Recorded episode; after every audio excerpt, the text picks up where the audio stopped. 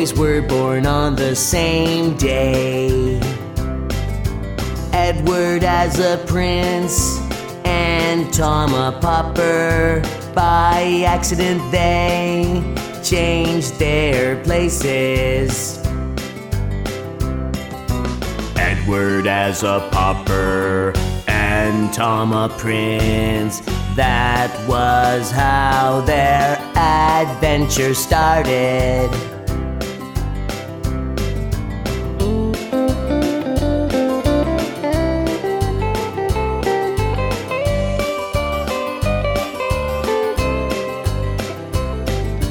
Tom became a prince in the royal palace, while Edward became a beggar and thief.